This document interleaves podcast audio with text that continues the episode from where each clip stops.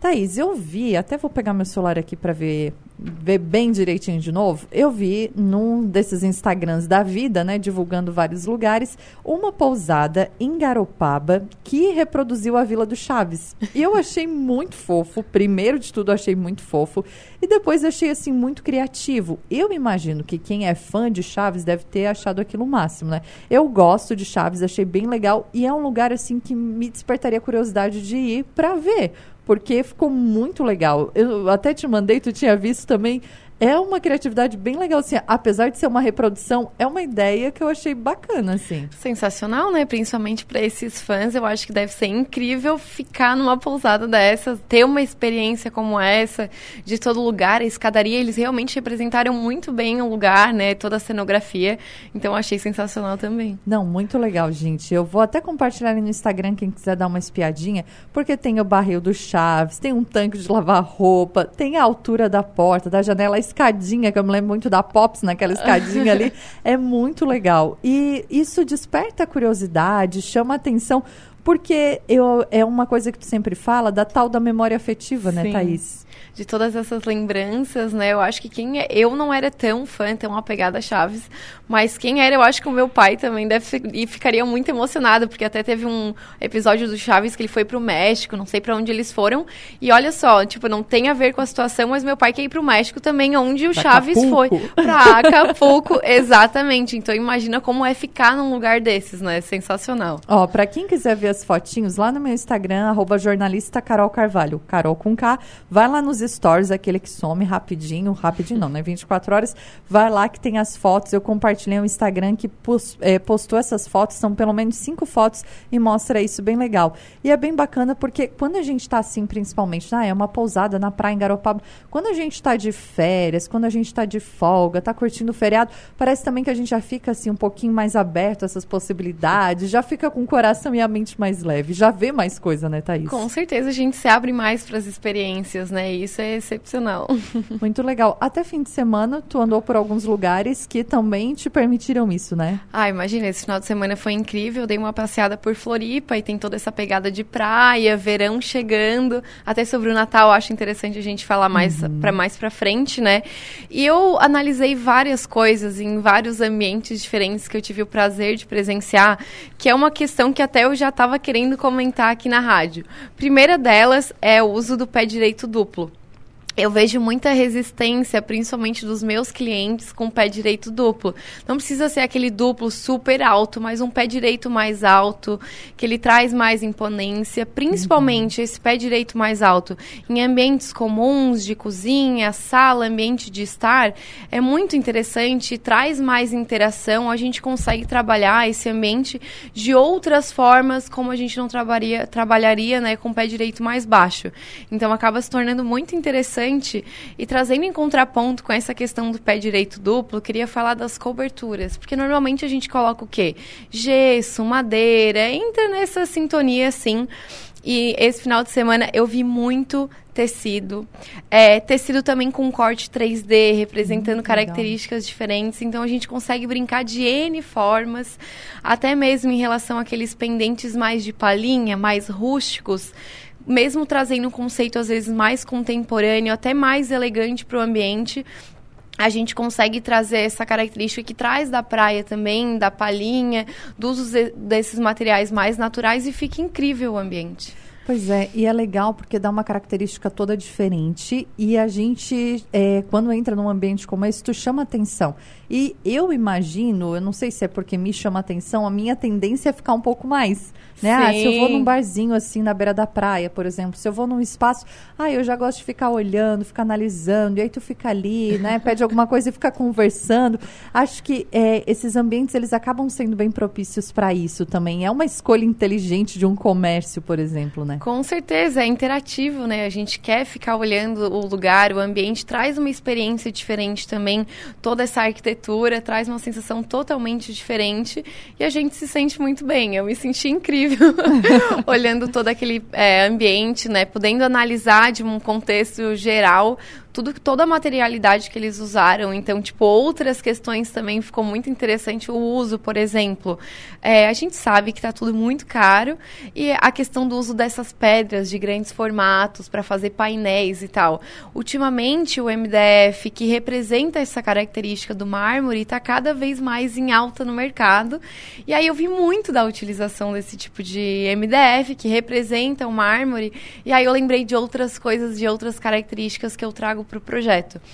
Porque, por exemplo, a gente usou um desses MDFs que parece um calacata. Aquela pedra que tem aqueles veios cinzas, a pedra é branca e tem os veios cinzas. Uhum. E aí a gente utiliza esse material no ambiente, só que a gente consegue mesclar, né? Por exemplo, fez um painel na parede, fez algumas mesas com esse mesmo material.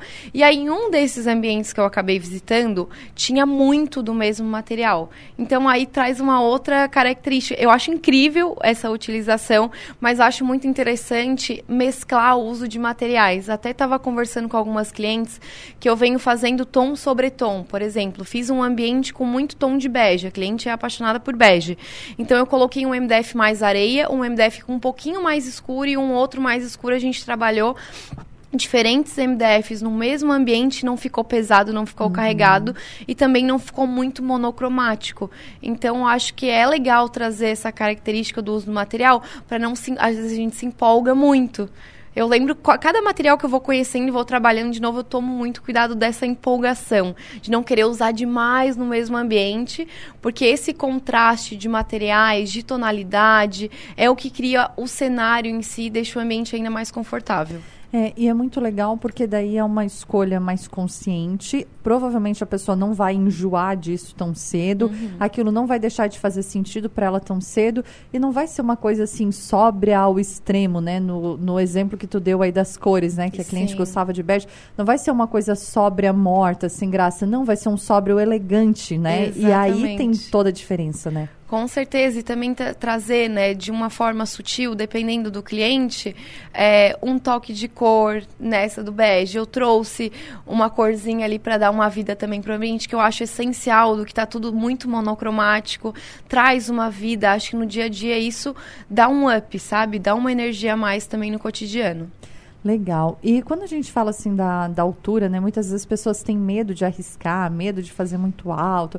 O que, que eu vou fazer? Mas depois que uma pessoa se adapta a isso ou começa a utilizar, é, ela geralmente ela vai gostar e ela não vai querer mudar mais, né? Numa Com outra certeza. situação, né? Eu acho que é mais uma visão de dessa característica, por exemplo, isso que aconteceu esse final de semana, que eu fiquei analisando muitos ambientes que eu fui, normal, né? Eu sempre faço isso, mas de trazer para o cotidiano das pessoas normais também, que não são são arquitetos, de estar tá analisando os ambientes que estão indo, de estar, tá, será que eu gosto desse pé direito mais alto ou não? Até que ponto isso é interessante para mim? Acho que nos ambientes integrados isso fica se torna ainda mais interessante.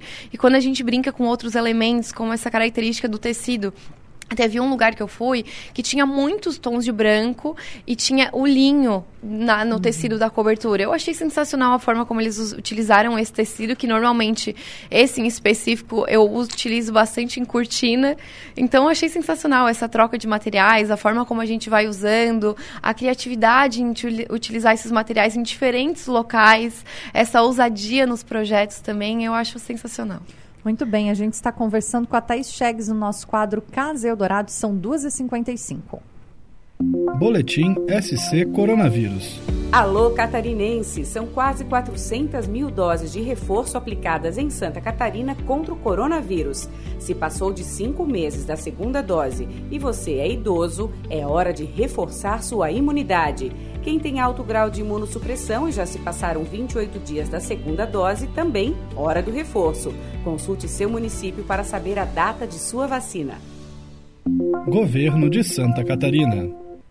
A gente está no nosso quadro Casa Eldorado. Tá isso, eu estava falando ali do linho, eu lembrei. Aqui em Criciúma, no Na Terra, eles têm na cobertura, assim, uma parte como se fosse um forro, sacas de café. Sensacional. E isso é muito legal, assim. Até eles têm uma parede também com sacas de café. E eu até o dia que eu cheguei lá, eu disse assim, ai, posso botar a mão? Porque é uma textura diferente. Daí ele falou, pode, pode.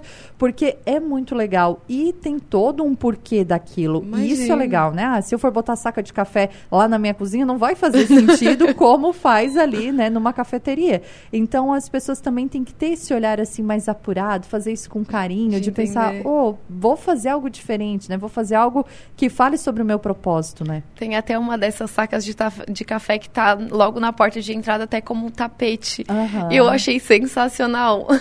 porque é muito legal, traz essa característica do café. E eu, eu não sei se eu não me engano, porque eu não entendo tanto de café, mas aquele ali é um café muito especial, que uhum. tem aquelas sacas ali. Então, acho mais interessante ainda para um ambiente de café, né? Não tem o que dizer, assim.